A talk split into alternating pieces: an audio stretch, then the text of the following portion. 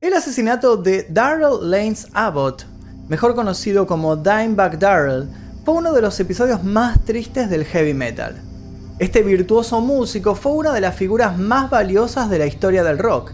Llegó a ser catalogado como uno de los mejores guitarristas al formar parte de la banda de metal Pantera. En ese momento, donde su carrera estaba en lo más alto, se ganó el respeto y la admiración de artistas increíbles como Ozzy Osbourne, Kiss y Van Halen, entre otros. Dimebag Darrell fue asesinado durante un concierto en Columbus, Ohio, durante la presentación junto a su flamante banda Damage Plan. Pero ¿cómo fue que llegó Darrell a este concierto? La banda Pantera se formó a principios de los años 80 y entre los integrantes se encontraba Vinnie Paul, su hermano que estaba a cargo de la batería, y Darrell en la guitarra. Pantera llegó a lo más alto, tocando con bandas como Slayer, Megadeth, Metallica, Black Sabbath, Iron Maiden, Motorhead y Judas Priest. Este crecimiento exponencial los llevó a convertirse en los creadores del group metal, una derivación del thrash metal. A mediados de los 90, los integrantes de Pantera sufren grandes tensiones entre ellos, rodeados de excesos y de problemas personales. Sobre todo el vocalista Phil Anselmo, quien tenía problemas con la adicción a las drogas. En el año 2003, después de una actuación paupérrima de su último álbum, Reinventing the Steel, llegaría la disolución de Pantera. Supuestamente, los hermanos Abbott se enterarían de todo gracias al cantante Phil Anselmo, que había transmitido el comunicado a la prensa, oficializando la ruptura del grupo. Un año después de la separación de Pantera, los hermanos Vinnie Paul y Dimebag Darrell formaron Damage Plan, donde supieron aprovechar la experiencia ganada gracias al group metal. Los fanáticos estaban devastados, pero la mayoría apoyaba a los ex integrantes de la banda por separado. Sin embargo, Nathan Miles Gale, de 25 años, un enfurecido fanático de Pantera, llevó su malestar un punto más allá de la locura.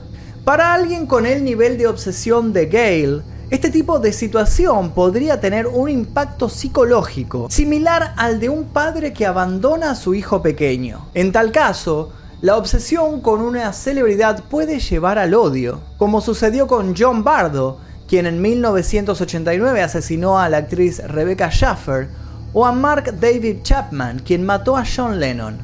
La gente de la ciudad de Marysville conocía a Nate como un tipo enorme y un tanto extraño que amaba a Pantera y que no tenía continuidad con sus trabajos. Nadie suponía que una noche de diciembre, Nathan Gale iba a subirse al escenario para dispararle a Dimebag Darrell varios tiros en la cabeza. Nathan había estacionado su Pontiac del año 95 cerca de la Alrosa Villa, el pequeño club nocturno situado en las afueras del norte de Columbus, Ohio, que había recibido bandas de metal desde 1974. Afuera del club Al Rosa Villa despuntaba un cartel donde ese día encabezaría la banda Demers Plan. Según las declaraciones posteriores del personal del club, durante esa noche calurosa, Gale había permanecido en el estacionamiento durante tres horas. El personal de seguridad se acercó en varias oportunidades para decirle que aparte a su vehículo porque estaba molestando el paso de las demás personas al club. Luego de tres advertencias, Gale se movió a la entrada trasera de este lugar, justamente al lado de donde estaba estacionado el camión que transportaba los equipos de Damage Plan. Ese día Gale vestía jeans y un abrigo con capucha con el logo del equipo de hockey Columbus Blue Jackets y la cabeza rapada hasta el cuero cabelludo. Nathan salió del vehículo y se dirigió a la puerta, donde entraban y salían los asistentes del escenario. El personal de seguridad de ese sector ya lo había visto sospechoso, ya que se había acercado por primera vez para preguntar si Dimebag Darrell y su hermano se encontraban dentro del micro. Al no poder encontrarlos, se quedó parado cerca de las vallas para volver a intentar entrar.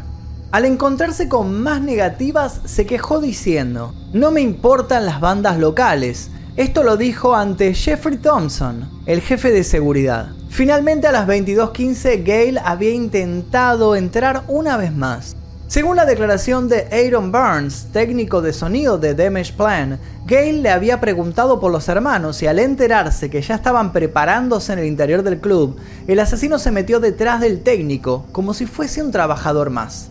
Al llegar a una alta valla de madera que se interponía ante su cometido, Gale saltó y se sujetó de la parte superior. Mitch Carpenter, uno de los guardias de seguridad del estacionamiento, se acercó corriendo hacia donde estaba el intruso. Pero para cuando había llegado, Gale ya estaba lejos, escuchando a la gente gritar. En ese momento se había dado cuenta de que Damage Plan ya estaba sobre el escenario. Nathan Gale había nacido en Lansing, Illinois, el 11 de septiembre de 1979. Fue el último de los tres varones de la familia. Su padre, Gerald Gale, había dejado a su madre Mary cuando se mudaron a Ohio. Luego ingresó a la escuela primaria Benjamin Logan cerca del quinto grado. Durante estos años, los administradores escolares notaron problemas de salud mental y colocaron a Gale en clases de educación especial por una discapacidad de aprendizaje.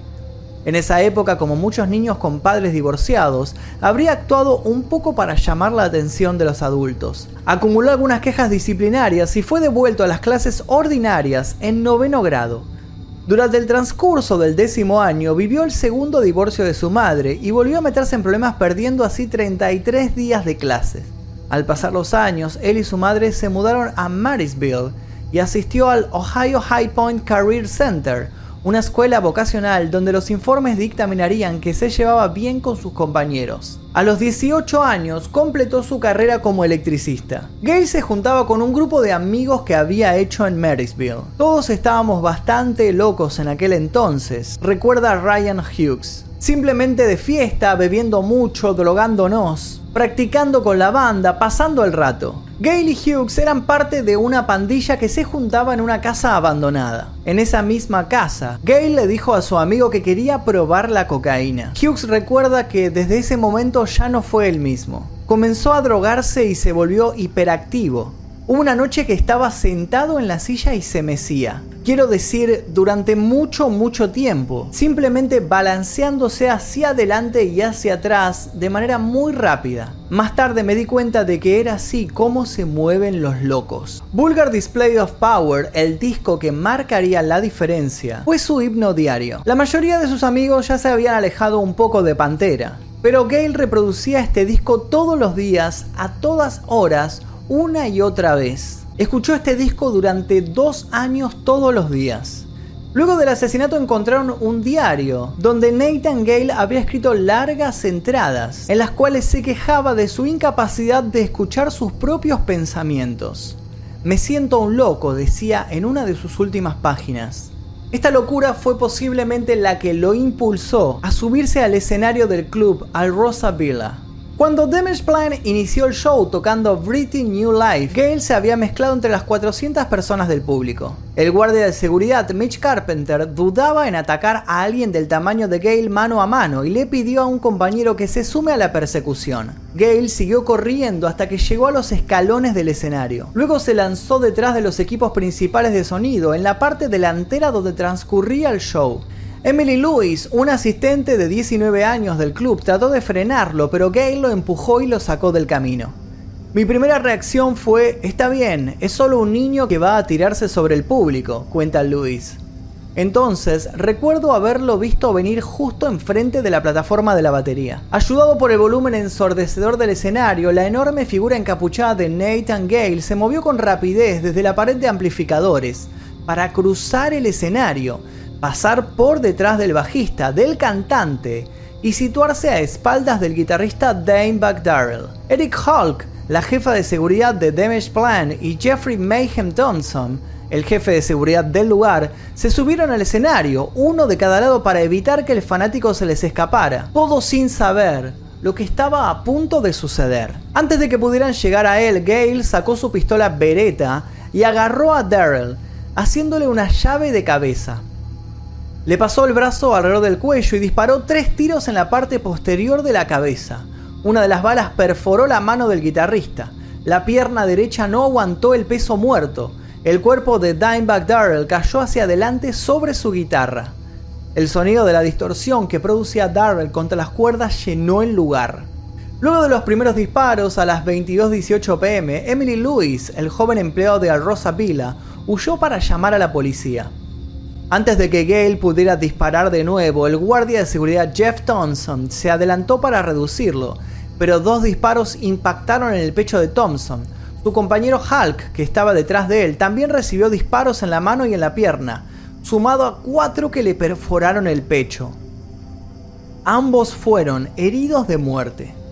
El vocalista de Damage Plan, Patrick Lackman, gritó por el micrófono llamen al 911 Luego saltó del escenario y escapó como pudo. Los fanáticos se acercaban corriendo, inundando el escenario para ayudar a Dimebag, pero nadie se acercaba demasiado al asesino. Gale disparó a Chris Paluska, el manager de Damage Plan, en el estómago y luego al técnico John Kant Brooks, que estaba más cerca. Gale gatilló varias veces más, pero se había quedado sin balas. Mucho no le preocupó, estaba preparado con más balas sacó un cargador del bolsillo y siguió con lo que tenía pensado. Nathan Bray, de 24 años, estaba entre los fanáticos administrándole RCP a Dimebag. Cuando se dio cuenta de que el guitarrista estaba muerto, tuvo que detenerse. Se dio vuelta y miró a Gale de frente. Extendió ambos brazos, con las palmas hacia arriba. Gale había terminado de colocar el nuevo cargador y no tardó en dispararle a Bray en el pecho matándolo. Esta actitud en su manejo con las armas se debía a que en el pasado había estado en los Marines de los Estados Unidos. Según el psicólogo Meloy, un asesinato en masa casi siempre es producido por un solo evento, algo que ocurre horas o como mucho días antes del suceso. Normalmente es un rechazo o una humillación pública. El asesino se está vengando de todas aquellas personas que lo lastimaron y maltrataron desde que tiene memoria. Todos los desaires y fracasos que Gale había sufrido en sus 25 años culminaron en un solo acto y se llevaría varias vidas con ello, en un recital que nadie olvidaría. Luego de matar al guitarrista, Gale se alejó de los cuerpos agitando la pistola Beretta y se colocó detrás de la pared de los amplificadores. Mientras los fanáticos intentaban salvar a los heridos, un policía se había apersonado en el club. El oficial James D. Niggermeyer, de 31 años, había entrado por la puerta trasera sin esperar a los refuerzos. Niggermeyer al ver que una multitud de gente salía corriendo del club, no tardó en agarrar su escopeta Remington 870 de calibre 12 para averiguar qué era lo que estaba sucediendo. Niggermeyer se acercó sigilosamente por la parte trasera del escenario. Gale, al ver que varios oficiales habían entrado al lugar, agarró al técnico de la batería John Brooks, a quien antes había disparado dos veces y trató de usarlo como escudo.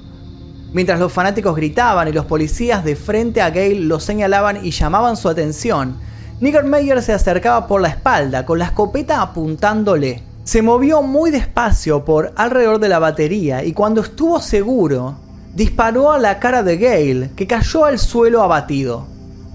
Tenía que hacerlo, tuve que hacerlo, decía Niggermeyer a los testigos, mientras Gale yacía en el escenario. A las 23 horas del 8 de diciembre había 5 cadáveres en el club Villa Rosa, sumado a dos heridos y casi 400 personas buscando el sentido a lo que habían presenciado varios sitios de noticias lo llamaron el peor día en la historia del metal.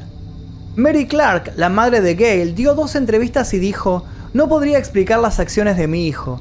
Nada de lo que diga de él va a borrar lo que pasó al final, en esos pocos minutos. Lamento lo que pasó. Lamento las personas que murieron, pero yo también perdí un hijo. Ryan Hughes, su amigo, también fue entrevistado. En cierto modo, era como cualquiera de nosotros. Él acaba de tener este problema. Nathan era tan grande y tan retorcido y tan extraño que nadie quería tratar con él.